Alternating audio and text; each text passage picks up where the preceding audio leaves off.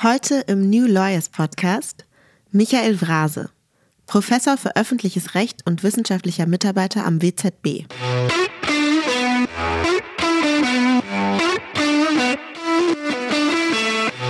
Rechtszugang bedeutet für mich in erster Linie, dass die Justiz tatsächlich keine Hürden aufbaut für bestimmte Gruppen in der Gesellschaft. Das heißt, dass sie wirklich einen, einen gleichen Zugang für alle Menschen bietet.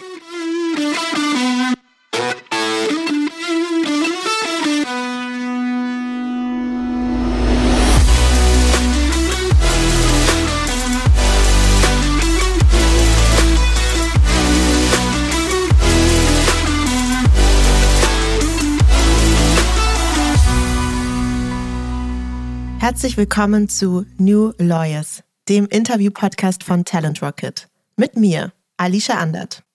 Bevor wir zu meinem heutigen Gast kommen, ein Hinweis vorab. Talent Rocket bietet dir nun noch bessere Einblicke in spannende Arbeitgeber und zeigt dir Arbeitgeberbewertungen von aktuellen und ehemaligen Mitarbeiterinnen und Mitarbeitern. Schau im Talent Rocket Profil des Arbeitgebers deiner Wahl vorbei und wirf einen Blick hinter die Kulissen oder hilf anderen Juristinnen und Juristen mit deinen bisherigen Erfahrungen, indem du deinen aktuellen oder ehemaligen Arbeitgeber auf Talent Rocket bewertest. Und nun zu meinem heutigen Gast. Michael Vrase ist Professor für öffentliches Recht an der Universität Hildesheim und arbeitet am WZB, dem Wissenschaftszentrum Berlin für Sozialforschung wo er unter anderem im Bereich der Rechtssoziologie forscht. Beim WZB leitet Michael Vrase das Projekt Zugang zum Recht in Berlin als unabhängiges Forschungsprojekt, das von der Senatsverwaltung gefördert wird. Wie es um den Zugang zum Recht und staatlichen Institutionen steht, ob und wie uns Empirie helfen kann und wo mögliche Schwachstellen unseres Rechtssystems liegen, darüber sprechen wir heute. Schön, dass Sie da sind, Michael Vrase. Ja, hallo, Frau Andert. Freut mich auch. Bevor wir jetzt in Ihr richtiges Thema einsteigen, habe ich natürlich noch eine Icebreaker-Frage.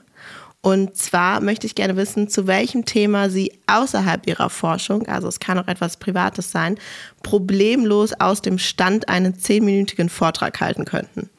Das ist wirklich eine schwierige Frage weil ich nicht dazu neige, so im Privaten über private Themen jetzt so ellenlange Vorträge zu halten. Ich kenne das dann immer auf irgendwelchen Partys, wo Menschen dann wirklich ausführlich über bestimmte Themen sprechen. Das ist eigentlich nicht so meine Art. Also tatsächlich spreche ich, wenn ich längere Vorträge mache, hauptsächlich über meine Forschung. Womit ich mich jetzt privat viel beschäftige, ist Jugendfußball, weil meine Tochter im Berliner Fußballclub spielt und mhm. da bin ich immer regelmäßig bei den Spielen der E-Jugend. Das ist so das, was ich jetzt privat immer am Wochenende auch mache. Aber ein Thema, das mir wirklich sehr auf dem Herzen liegt, und wenn Sie jetzt sagen, es muss nicht nur etwas, oder es kann nicht nur etwas Privates sein, sondern etwas, was außerhalb meiner Forschung liegt, dann, was mich auch privat umtreibt, ist tatsächlich der Klimawandel und die Erderwärmung. Das sind so Dinge, die ich auch sozusagen im Privaten mitbekomme, dadurch, dass wir ein kleines Häuschen haben in Brandenburg und die letzten Jahre eben auch sehr trocken gewesen sind. Das sehen wir, wie sich sozusagen da auch die Vegetation deutlich verändert. Viele Menschen nehmen das so nicht wahr, habe ich den Eindruck. Man denkt immer, ja, sich doch nicht so viel verändert in den letzten Jahren gab immer mal kältere Tage und mal wärmere Tage und mal gab es mehr Regen und mal weniger Regen. Aber wenn man sich halt eben anschaut, wie sich das im Durchschnitt auch gerade hier in der Region verändert hat, dass wir wirklich jetzt im Vergleich von 30 Jahren etwa zwei Grad im Durchschnitt mehr haben. Also das sind Veränderungen, die man sieht, äh, auch beim Absterben bestimmter Baumarten und so weiter, die mich schon sehr beunruhigen, weil wir da auch einen ganz starken wissenschaftlichen Konsens haben, welche Folgen dieser Klimawandel haben wird. Und ich momentan eben auch nicht sehe, dass die Gesellschaft, die muss sich ja grundlegend verändert an der Stelle, weil ja unser gesamtes Handeln und äh, unsere ganze Ökonomie daran hängt, dass wir eigentlich CO2 in die Luft pusten und das eben nichts ist wie bei den FCKW-Stoffen, wo man sagen konnte, gut, da verbietet man die dann halt in Kühlschränken und in Spraydosen und dann nimmt man halt einen anderen, ein anderes Treibmittel. Das war relativ problemlos möglich, aber hier bedeutet es, dass wir sozusagen unsere ganze Art, wie wir ökonomisch Energie erzeugen, wie wir ja auch in unserem täglichen Leben damit umgehen, das, das werden wir verändern müssen. Und ja, mich beunruhigt das schon sehr stark, dass, dass wir da eigentlich nur noch sehr wenig Zeit haben, um das Ganze irgendwie in einen vernünftigen Bahn noch zu halten und ich eigentlich wenig Veränderung sehe bisher. Also es ist ja oft so, und das haben wir ja auch, vielleicht um das abzuschließen, Sie sehen, ich könnte da jetzt zehn Minuten drüber sprechen. Sie können auf jeden Fall zehn Minuten drüber genau. halten, das haben Sie genau, jetzt darüber, darüber könnte ich jetzt tatsächlich dann lange sprechen. Ja, man sieht halt zu wenig Veränderung und wie das also die nächste Generation hinbekommen soll, ähm, ja, das beunruhigt mich schon äh, an der Stelle stark. Also darüber, hm. merken Sie ja, kann ich tatsächlich dann relativ lang sprechen. Ja. Es ist auch ein sehr emotionales Thema, ja. Ich glaube, natürlich, wenn man sich damit viel befasst, dann ist es halt, ja, kann ich das sehr gut verstehen, dass man das Gefühl bekommt, dass da generell nicht genug passiert und da so eine gewisse Dringlichkeit da ist, die man aber nicht spürt so im Alltag. Ne? Das kann ich gut verstehen. Jetzt wollen wir aber natürlich doch nicht nur darüber sprechen, sondern auch unbedingt darüber, was Sie am WZB, am Wissenschaftszentrum Berlin für Sozialforschung machen. Und möglicherweise kennen das nicht alle. Deswegen wäre es super, wenn Sie mal erklären könnten, was macht denn das WZB und vor allem, wie sind Sie da als Jurist reingeraten? Wie sind Sie da hingekommen in das Wissenschaftszentrum für Sozialforschung? Also das WZB ist erstmal eine außeruniversitäre Forschungseinrichtung der Leibniz-Gemeinschaft. Was bedeutet das? Ja, man kennt ja so diese Max-Planck-Institute. Die Leibniz-Gemeinschaft ebenso wie die Helmholtz-Gemeinschaft ist eben auch so eine Art ja, Verbund von außeruniversitären Forschungseinrichtungen. Und das WZB wurde gegründet, soweit ich weiß, ich will jetzt nichts Falsches sagen, so in den 60er Jahren vom Bund und vom Land Berlin. Also es wird zu drei Vierteln vom Bund getragen und ein Viertel vom Land Berlin. Es arbeiten da ungefähr 200 Wissenschaftlerinnen und Wissenschaftler zu Themen der Sozialforschung. Also die ganze Bandbreite. Wir haben einen Bereich, der arbeitet zum Beispiel zur Entwicklungszusammenarbeit, zu sozialer Ungleichheit. Das ist ein ganz großes Thema natürlich, zu Geschlechtergleichheit, zu politischen Entwicklungen. Das heißt also eine große Bandbreite. Es gibt mehrere Abteilungen, die von Direktorinnen und Direktoren geleitet werden, die dann jeweils große Forschungsteams haben. Und das hängt natürlich immer auch davon stark ab, wer gerade hier ist und so eine Abteilung leitet. Integration ist zum Beispiel auch ein wichtiges Thema. Und das Spannende ist eben, dass wir hier tatsächlich interdisziplinär zusammenarbeiten. Und es gibt immer auch Juristinnen und Juristen hier, wenn auch wenige. Wir sind da sozusagen wirklich eine kleine Gruppe, die auch teilweise sehr verstreut ist, denn auch alle diese Bereiche, die ich ja genannt habe, haben ja auch eine juristische Komponente, wenn man so möchte. Und letztlich gibt es hier auch einen Bereich internationale Zusammenarbeit und Recht. Da gibt es einige Forschende, die im Bereich Rechtswissenschaften arbeiten. Und ich bin hier bei der Forschungsgruppe der Präsidentin angekommen, weil ich so auch eben auf der Schnittstelle zwischen Recht und Sozialwissenschaften und vor allen Dingen mit dem Blick auf soziale Ungleichheiten arbeite. Und äh, ich bin damals durch einen Zufall hierher gekommen, eigentlich nur für eine Elternzeitvertretung, noch bei Gunnar Volke Schuppert, der hier lange gearbeitet hat, auch ein Jurist, der so ein bisschen auf der Schnittstelle zu den Politikwissenschaften tätig war und jetzt emeritiert ist. Und habe dann einfach den Vorschlag gemacht, hier zu Bildungsthemen zu arbeiten, zum Sozialrecht und eben auch sehr stark interdisziplinär. Ja, und das hat der Präsidentin gefallen und sie hat mir die Chance gegeben, meine Forschung hier weiterzumachen. Und seitdem bin ich auch äh, hier geblieben und das macht mir auch große Freude. Ja, bei interdisziplinärer Zusammenarbeit rennen sie bei mir immer offene Türen ein. Ich finde das so wahnsinnig. Ja, einfach total sinnvoll, dass man bei bestimmten Themen natürlich nicht nur mit einer Disziplin raufschauen kann, sondern dass es so viele Verbindungen gibt, die man viel, viel besser erkennen und erforschen kann, wenn man tatsächlich mit unterschiedlichen Disziplinen zusammenforscht. Und Sie haben, habe ich in der Intro schon gesagt, oder beziehungsweise Sie forschen ja im Bereich Rechtssoziologie. Und ich habe auch etwas von Rechtswirkungsforschung gelesen. Was sind das denn für Bereiche? Also womit befassen sich Rechtssoziologie und Rechtswirkungsforschung? Ja, es ist interessant, dass man sozusagen für Rechtswissenschaftlerinnen immer die Rechtssoziologie noch als Grundlagenfach besonders hervorheben muss, weil eigentlich, ich meine, was macht Recht? Also Recht will ja Gesellschaft gestalten, ja. Also das sieht man ja schon, wenn man sich so Gesetzesvorlagen der Bundesregierung anschaut, die dann im Bundestag beraten werden, da steht ja immer als erstes sozusagen Zielsetzung und da geht es natürlich immer um irgendwelche gesellschaftlichen Wirkungen, die erzielt werden sollen. Also jetzt, als wir die ganzen Regelungen des Infektionsschutzrechts hatten, ging es natürlich darum, die Verbreitung des Virus einzudämmen. Das sind ja sozusagen, wurden ja viele soziale Bereiche geregelt, zum Beispiel Social Distancing, Tragen von, von Masken. Wenn es um den Bereich von Geschlechtergleichheit geht, zum Beispiel Entgelttransparenzgesetz, dann geht es darum, eben die, die Lücke zwischen dem Einkommen von Männern und Frauen zu schließen. Es geht eigentlich bei allen Gesetzen darum, dass Gesetzgebung etwas erreichen möchte in der sozialen Wirklichkeit, also um sozusagen soziale Steuerung. Und, und das sind dann Fragen, die eigentlich juristisch in dem Sinne, wie wir hier in Deutschland und in Kontinentaleuropa Rechtswissenschaften verstehen, so aus dem Blickfeld geraten, weil da geht es ja sehr stark um die normative Ausprägung des Rechts, auf, um Dogmatik. Wie lege ich jetzt eine Norm aus? Wie wird die mhm. angewendet? Auch sehr stark natürlich mit Praxisbezug. Also da kommen dann schon natürlich immer Innovationen rein, weil dann gibt es wieder neue Fälle, die dann von höheren Gerichten entschieden werden, wo man dann kommentiert und das wird dann in Kommentare eingearbeitet und diskutiert und so weiter.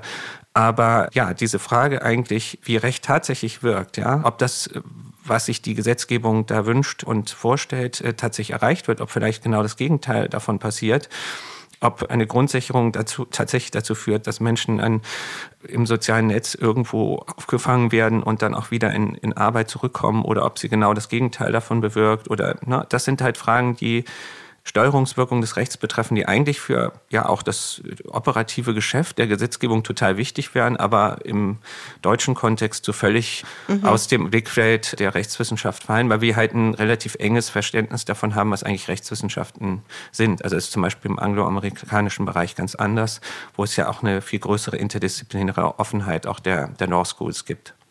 Es ist total interessant, weil natürlich, gerade wenn Sie das so beschreiben, macht das absolut Sinn. Also das, das Recht erfüllt ja keinen Selbstzweck, ist nicht wegen seiner selbst da, damit wir Juristen es auslegen können oder anwenden können, sondern es soll ja irgendetwas erreichen. Von daher ist es absolut verständlich und sinnvoll, dass Rechtssoziologie irgendwie Teil dieser Wissenschaft sein sollte, ist es ja aber de facto ganz, ganz wenig. Ne? Also wissen Sie, woran das liegt, dass das so aus dem Blickfeld geraten ist? Weil das war ja irgendwann auch mal Teil der, der Lehre. Ja, also ich glaube, also da könnte ich jetzt auch wieder zehn Minuten drüber sprechen, denke ich. Das ist ein spannendes Thema, das auch was damit zu tun hat, wie Wissenschaftsdisziplinen entstehen. Ja, also es ist ja nicht immer so, das habe ich schon gleich am Anfang gemerkt, als ich so in der Wissenschaft tätig geworden bin. Es gibt ja viele spannende Fragen, wo man sich denkt, ah, da hat ja noch nie jemand so geforscht. Ja? Und da müsste man doch eigentlich mal genauer hinschauen.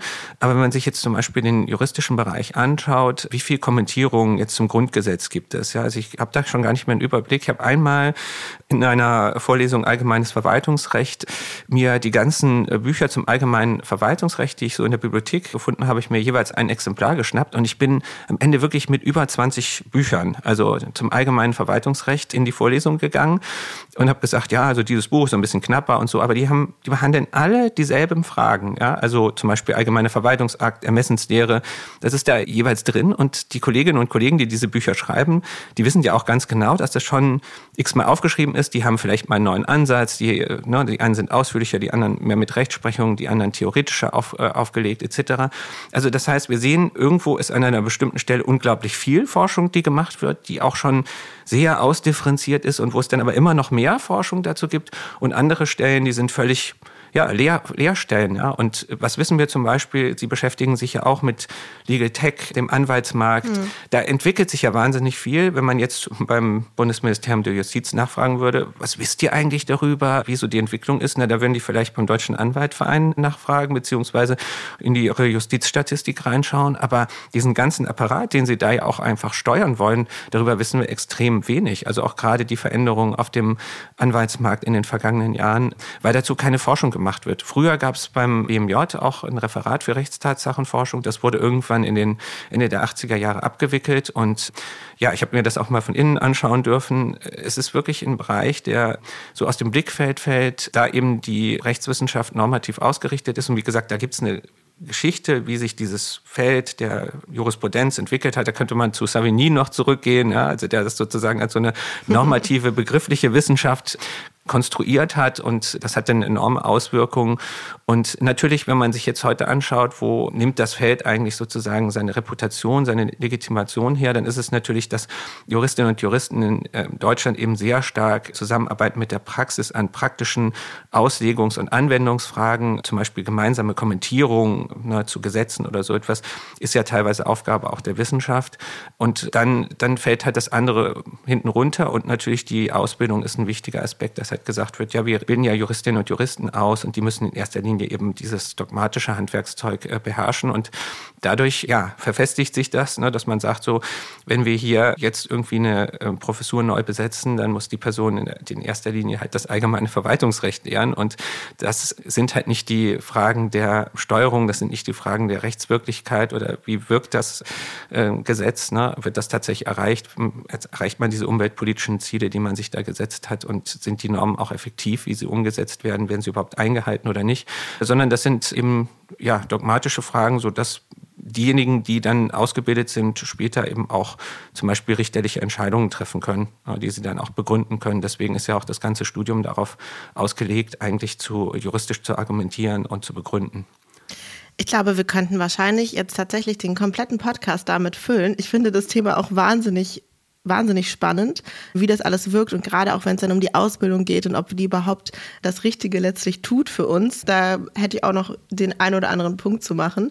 Aber wir wollen ja unbedingt auch über ein ganz spannendes Projekt sprechen, was Sie begleiten, und zwar das Projekt Zugang zum Recht in Berlin. Da müssen Sie unbedingt gleich ein bisschen was zu erzählen. Ich würde aber gerne noch mal einmal den, den Bogen quasi auf eine philosophische Sicht von Ihnen schlagen und einmal fragen, was bedeutet denn aus Ihrer Sicht Zugang zum Recht? Ja, das ist eine gute Frage. Das ist nämlich auch, das liegt wirklich auf der Schnittstelle zwischen dem, was wir empirisch tun und dem Normativen.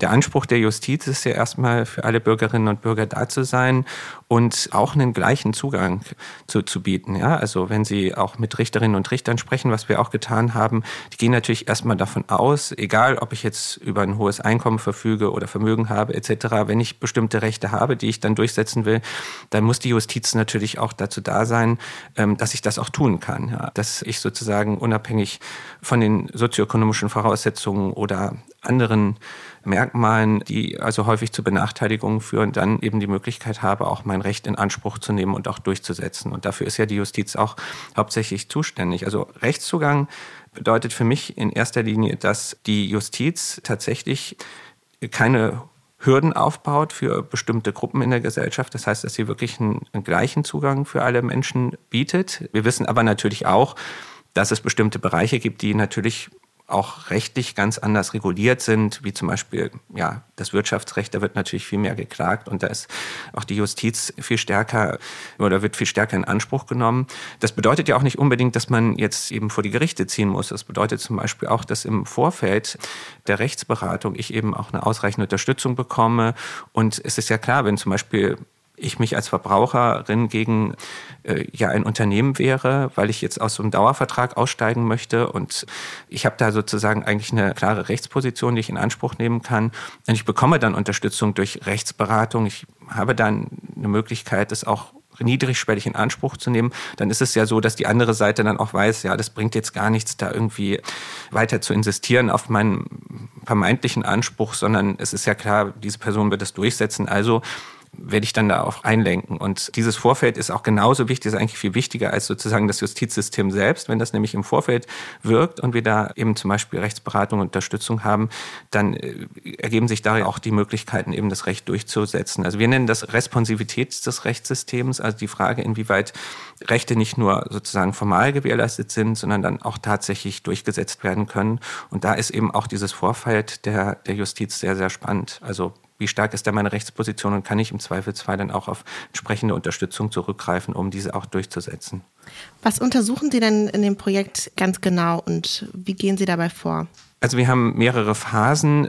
Es ist ja so, dass die Senatsverwaltung erstmal an uns herangetreten ist vor jetzt ungefähr anderthalb Jahren und uns gefragt hat, ob wir das machen können, weil sie festgestellt haben, Sie wissen, also das ist übrigens mal vorbildlich auch für andere mhm. Verwaltungen, dass sie tatsächlich mal festgestellt haben, wir wissen da eigentlich ja gar nichts drüber. Also ich bekam dann einen Anruf aus dem Büro von Herrn Behren, das war der damalige Justizsenator, mhm. und dann wurde also gefragt, ja, stellen uns so die Frage, was können wir eigentlich sagen zum Zugang zu unserer Justiz? Und ich habe dann gesagt, ja, da gibt es nicht viel. Also wir können im angloamerikanischen Bereich schauen, da haben wir Forschung und daraus lassen sich natürlich bestimmte Erkenntnisse ableiten, die dann aber relativ allgemein sind, wie zum Beispiel, dass nur ein Bruchteil der rechtlich relevanten Probleme tatsächlich dann vor die Justiz kommt und so weiter. Also das mhm. sind natürlich dann sehr allgemeine Aussagen. Also wir wissen relativ wenig, aber es wäre wichtig, dazu mal zu forschen. Äh, und Justiz, es gibt kaum Empirie generell, ne? Das ist ja so ein allgemeines Also die Justizstatistik Problem. beschränkt sich eigentlich auf Verfahrensarten, Verfahrensdauer. Man erfährt noch nicht immer etwas über Klägerinnen und Kläger mhm. oder Beklagtenseite. Also wer tritt da tatsächlich auf?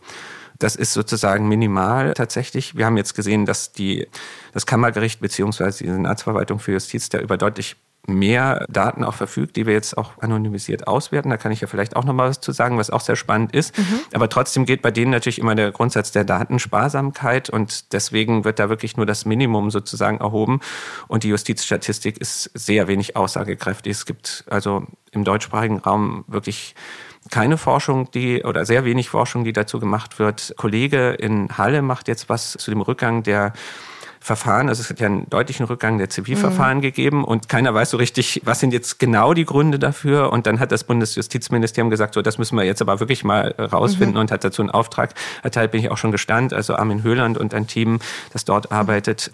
Aber äh, ansonsten tatsächlich gibt es äh, ganz, ganz wenig. Das sind dann auch immer nur so punktuelle Aufträge, die mal erteilt werden, wenn dann irgendjemandem auffällt, ja, also tatsächlich, wir wissen ja gar nicht, warum ist denn das jetzt eigentlich so. Wir sehen halt diese Verfahrensrückgänge in der Justizstatistik, aber wir können ja gar nicht sagen, was jetzt genau der Grund dafür ist, beziehungsweise da müssen wir uns halt erstmal auch wissenschaftliche Expertise holen, um das rauszufinden. Aber ja, so durchgängige Forschung oder auch Statistik, die da geführt wird, die gibt es halt nicht. Mhm.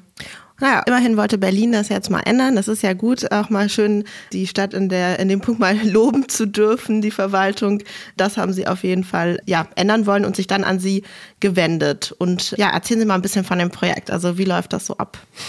Also wir haben ein tolles Team in dem Projekt, das wirklich auch in dem Jahr, das nicht ganz einfach war, das jetzt hinter uns liegt, sehr gute Arbeit gemacht haben, weil wir mussten ja mit Corona das Größte dann auch, den größten Teil natürlich auch online machen. Also die haben über 40 Interviews durchgeführt mit Justizpersonal, also Richterinnen und Richtern, Rechtspflegerinnen, mit Anwältinnen, mit Rechtsberatungsstellen oder Beratungsstellen. Wir nennen das, wir haben dann sozusagen sehr weites Verständnis. Wir wollen uns ja auch speziell nochmal anschauen, wie der Zugang von Menschen mit, mit Migrationsgeschichte ist, ob es da Unterschiede gibt. Also da sehen wir sozusagen schon in diesen qualitativen Erhebungen, die wir gemacht haben, dass da eine sehr heterogene Wahrnehmung ist. Also vor allen Dingen mhm. auch Beratungsstellen für migrantische Personen sagen halt häufig, dass ja, für sie der Rechtszugang deutlich schwerer ist und äh, sie auch nicht den Eindruck haben, dass die Justiz da ausreichend angemessen auf diese Bedarfslagen reagiert, also dass es da auch Unterschiede im Rechtszugang gibt und in der Behandlung vor Gericht. Das muss man natürlich erstmal sehen, ob das ist auch spannend, was wir sozusagen aus den Daten rauskriegen können, ob wir da irgendwelche mhm.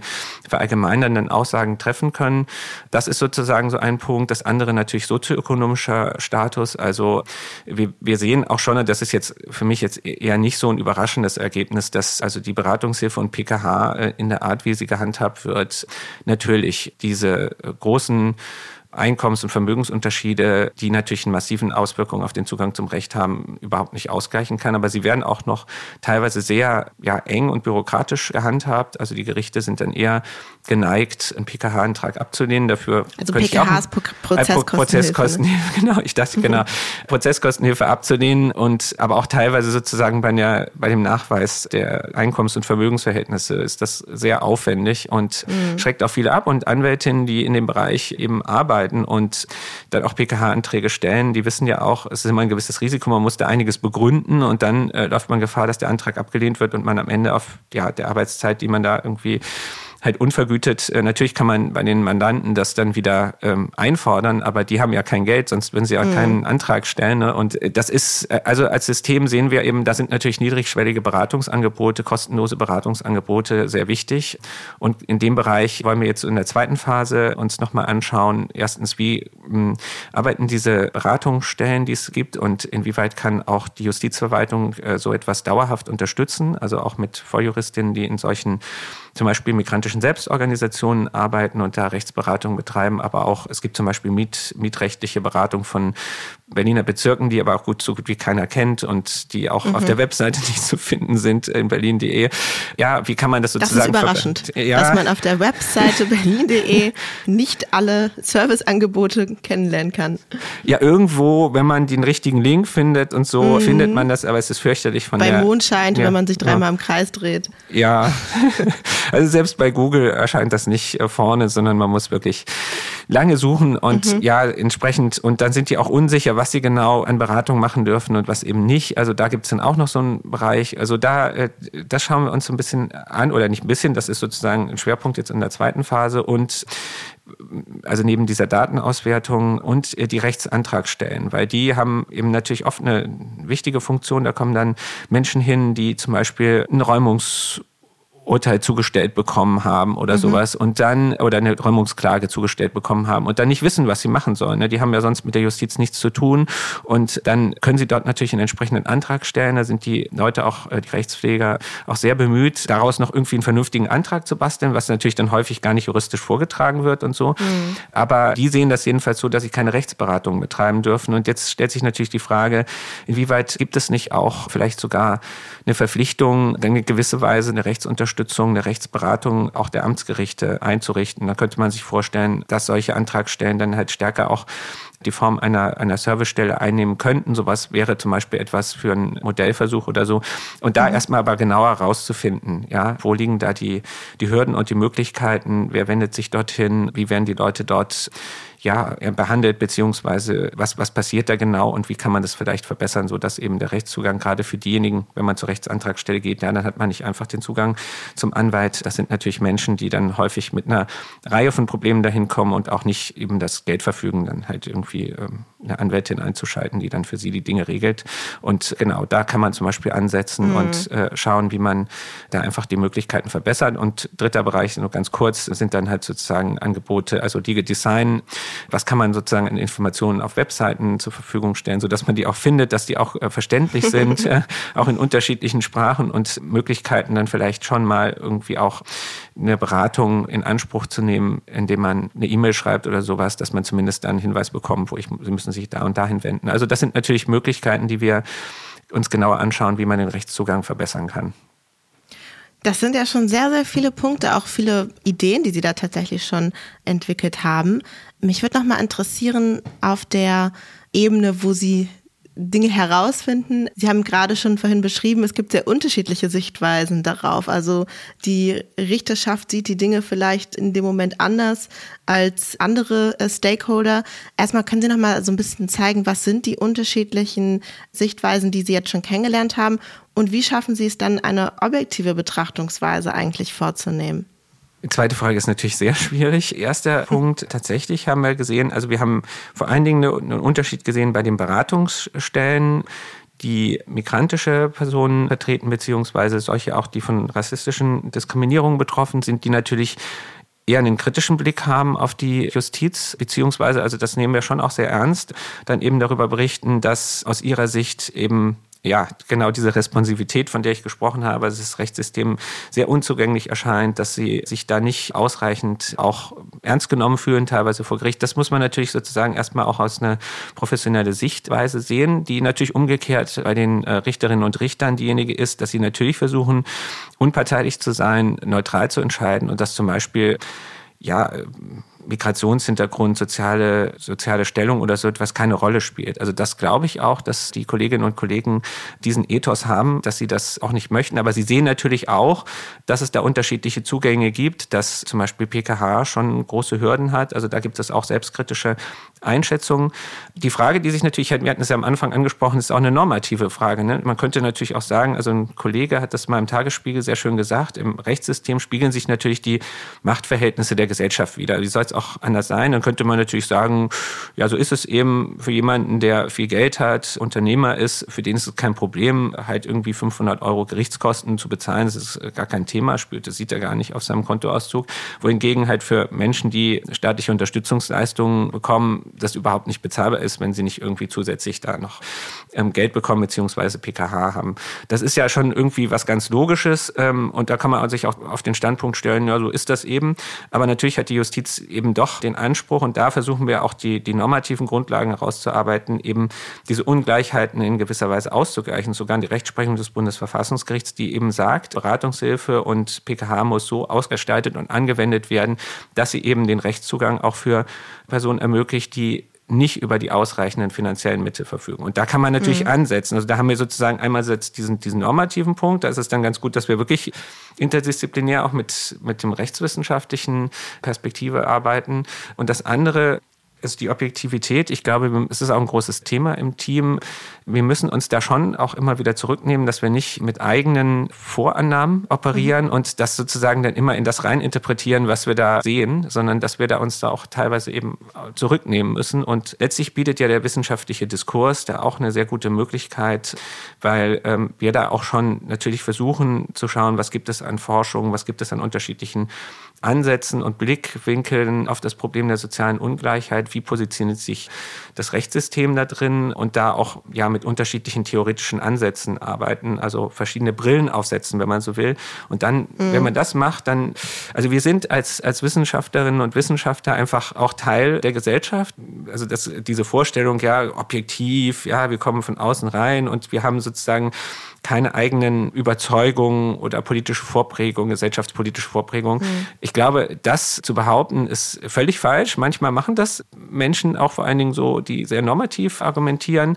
Aber das wäre, also ich bin Sozialkonstruktivist, das wäre völlig falsch und ich glaube, das zu reflektieren und uns auf den darauf zu besinnen, dass wir eben ja auch in einem politischen Feld arbeiten und versuchen, unsere Ergebnisse so genau wie möglich zu begründen, wissenschaftlich zu reflektieren, mit unterschiedlichen Wissenschaftlerinnen und Wissenschaftlern zu diskutieren, die auch andere Ansichten haben, auch zu methodischen Fragen. Das ist ganz entscheidend. Und dann können wir auch einmal Stelle, und das finde ich auch immer, da sind wir fast bei dem Klimawandel wieder, dann ergibt, ergibt sich halt sozusagen irgendwo auch ein wissenschaftlicher Konsens, wo wir sehen, wenn wir jetzt mit einer Abteilung arbeiten, die von Kollegen Kopmanns, die einen ganz anderen Ansatz haben, einen quantitativ orientierten Ansatz und sagen, ja, also das sind interessante Ergebnisse und die sind valide und darauf müssen wir, oder das kann man so oder so interpretieren, aber also da sieht man eben, dass in diesem wissenschaftlichen Feld dann schon auch so eine, ja, wie soll ich sagen, gegenseitige auch Kontrolle stattfindet und, und, und dadurch halt ja auch eine gewisse, ja, Verlässlichkeit. Und daran glaube ich auch. Also das ist tatsächlich etwas, was die Wissenschaft bietet. Ich glaube, wir,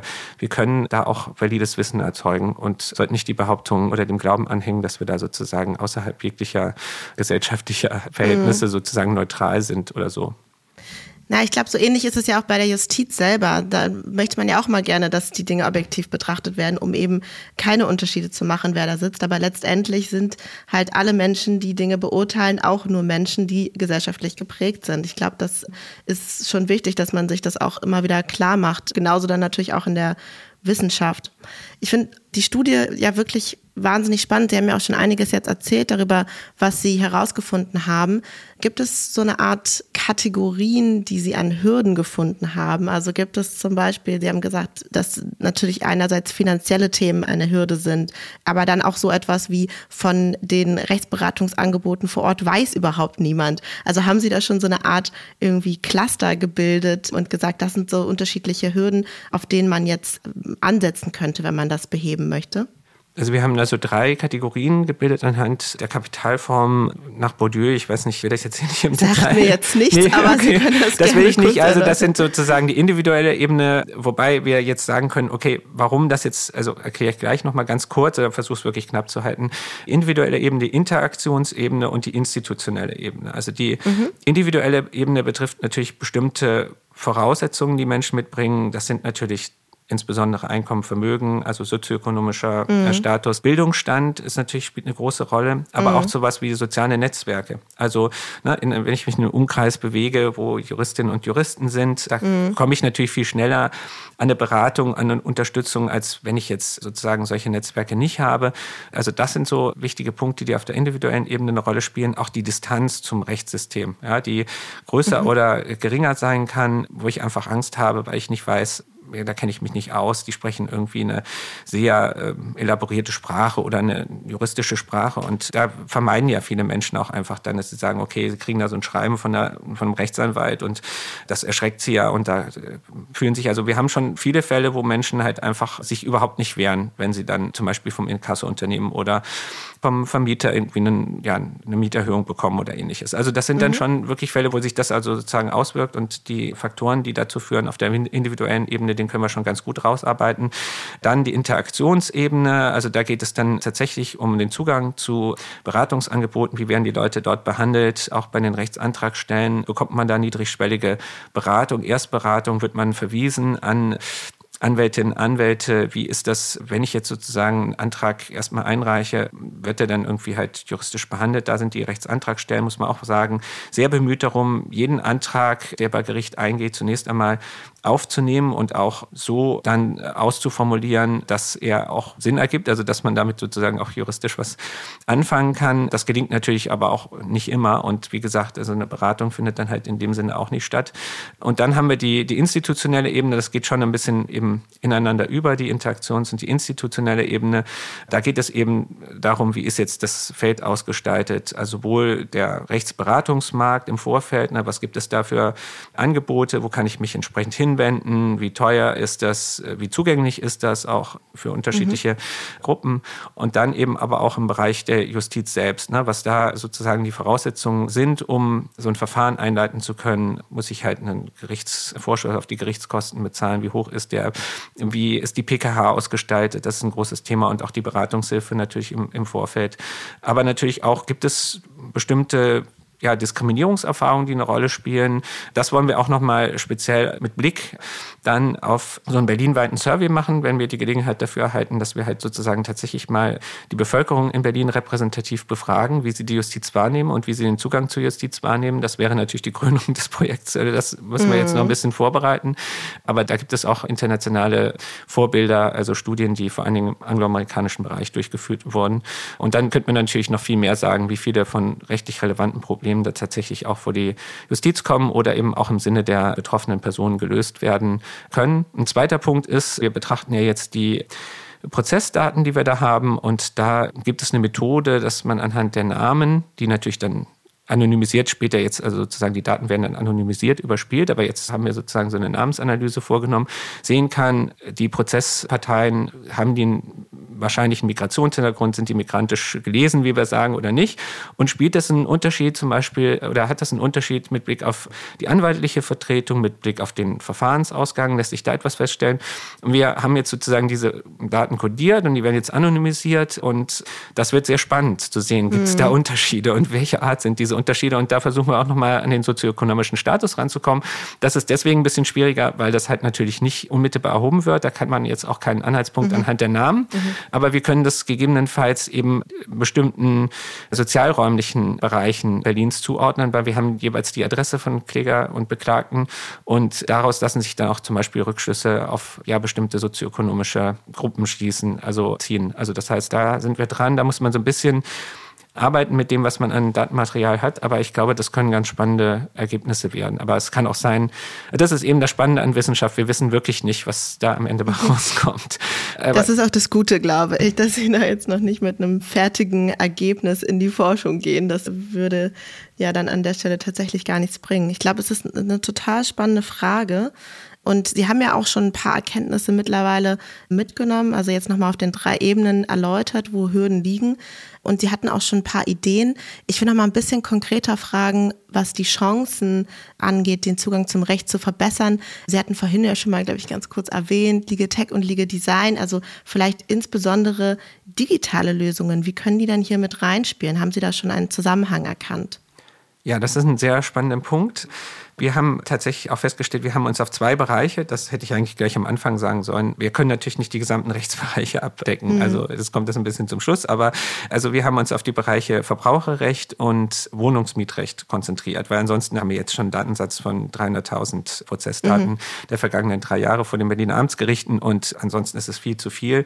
Diese Bereiche haben wir deswegen auch ausgewählt, weil das ja Bereiche sind, die sozusagen für alle Bürgerinnen und Bürger relevant sind und das ja bei der Wohnungsmiete in Berlin ist ja auch ein großes Thema. Insoweit auch ein wichtiges soziales Gut, also ein elementares betrifft. Und ähm, ich glaube, diese Auswahl auch sehr gut, dass wir uns das anschauen. Und da sehen wir natürlich gerade in diesem Bereich, also sowohl beim Verbraucherschutzrecht als auch bei der Wohnungsmiete, dass da sehr interessante Digitech-Anbieter, ja, äh, die Sie ja auch kennen, also wenigermiete.de zum Beispiel, mhm. MyFlight, jetzt halt Angebote machen, wo man halt über das Internet einfach äh, ja, bestimmte Fragen beantworten muss, zum Beispiel zur Miete, zur Wohnsituation. Und dann wird halt gecheckt anhand eines Algorithmus automatisch, ist das jetzt vielleicht ein Fall, wo die, die Mietpreisbremse greift. Ja? Und mhm. wenn das so ist, dann geht das sozusagen in so eine weitere Prüfungsschleife und dann gucken die an, aha, lassen sich gegebenenfalls auch Nachweise online zuschicken und man tritt ja dann den Anspruch auch ab an das Legatech-Unternehmen, weil es als Inkasso-Unternehmen tätig werden kann. Und es geht dann halt sozusagen um Einziehung von Forderungen. Das hat ja der BGH auch im Fall von weniger Miete, die er anerkannt. Und dann wird das halt durchgesetzt und gegebenenfalls sogar in dem dann das Unternehmen zusammenarbeitet mit Anwälten, die das dann halt auch gerichtlich verfolgen. So, und das haben uns auch die Richterinnen und Richter ganz klar wieder gespiegelt, dass sich halt solche Verfahren deutlich vermehrt haben vor Gericht. Und die Mietpreisbremse zum Beispiel, können wir sagen, wäre ohne solche Angebote deutlich ineffektiver, mhm. weil das natürlich eine niedrigschwellige Möglichkeit bietet, das durchzusetzen und auch relativ ja, gut zugänglich ist. Natürlich nur für IT-affine Personen, aber ich meine, die jüngere Generation ist das heute ohnehin. Da gibt es natürlich auch nochmal soziale Unterschiede, die man sich dann noch angucken kann. Aber mhm. erstmal sehen wir halt tatsächlich, sowas verbessert den Rechtszugang. Ganz elementar in diesem Bereich. Das gilt aber eben nur für bestimmte Normen. Aber wenn wir jetzt nochmal zurückgehen auf die Frage Steuerung durch Recht, natürlich kann ich auch als Gesetzgebung mir eben überlegen, wie muss ich eine Norm machen? Ja, zum Beispiel, dass man die anhand bestimmter Tatbestandsvoraussetzungen relativ gut abprüfen kann, die zum Beispiel auch ein Algorithmus abprüfen kann, mhm. sodass die sozusagen über Tech gut durchgesetzt werden kann. Das ist natürlich bei der Mietpreisbremse, wo ich so ein paar Basisinformationen brauche, also frühere Miete, äh, Lage der Wohnung etc., relativ einfach zu machen. Und dann weiß ich, wenn ich so eine Norm mache, da werden sich Tech-Anbieter drauf stürzen und die werden dann auch für eine gute Rechtsdurchsetzung sorgen. Also letztlich kann auch sozusagen in dem Vorfeld also immer so auch eine prospektive Gesetzesfolgenabschätzung machen, wo man dann fragt, ja, wie, wenn ich jetzt hier so eine Norm kreiere im Ministerium, was wird die denn eigentlich da, wie wird die denn eigentlich durchgesetzt? Da kann ich mir schon überlegen, mhm. ja, wenn ich die so und so mache, das wird wahrscheinlich zum Beispiel für solche Digitech-Angebote eine gute Möglichkeit sein, um Rechtsangebote zu machen. Und dann weiß ich auch, die Norm wird wahrscheinlich dann deutlich stärker durchgesetzt, als wenn es dieses Digitech-Angebot nicht, diesen Markt nicht gäbe. Also insoweit ist auch da nochmal, weil wir müssen uns ja mal anschauen, ne, was ist da sozusagen an Beratungsmarkt da, wer unterstützt die Rechtssuchenden, weil das hat ja eine große Auswirkung auf die Rechtsdurchsetzung. Das muss natürlich eigentlich alles mitgedacht werden, wenn ich auch bestimmte Gesetze mache, von denen ich eben natürlich möchte, dass sie am Ende zum Beispiel Verbraucherschutz verbessern. Und das finde mhm. ich schon sehr spannend, weil es natürlich sozusagen auch rückwirkt auf die Gesetzgebung, wie Gesetzgebung auch gemacht wird oder gemacht werden könnte. Das ist total interessant. Das ist ja auch mal eine völlig neue Frage für den dann zukünftigen Digitalcheck von Gesetzen. Und total spannend auch nochmal jetzt zum Ende zu sehen, wie hier auch die Rechtswirkungsforschung quasi wieder mit reinspielen kann, wenn man sich das tatsächlich auch am Ende anschaut, wie werden die Dinge denn durchgesetzt. Ich glaube, wir könnten wahrscheinlich noch sehr, sehr lange darüber sprechen, denn das Thema Zugang zum Recht bewegt uns beide und ist einfach ein wahnsinnig wichtiges.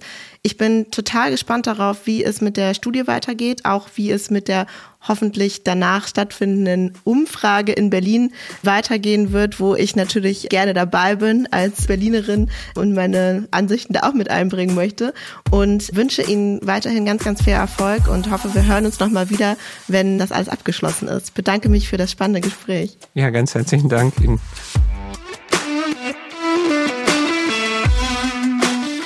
Das war Michael Vrase. Wenn dir der Podcast gefällt, dann hinterlass eine Bewertung auf Spotify oder Apple Podcasts. Es dauert nur zwei Sekunden und hilft enorm, um noch mehr Juristinnen und Juristen auf ihn aufmerksam zu machen. Du möchtest bestimmte Gäste hören oder möchtest Feedback geben? Dann melde dich gerne oder folg dem Link, den ich euch in den Shownotes verlinkt habe.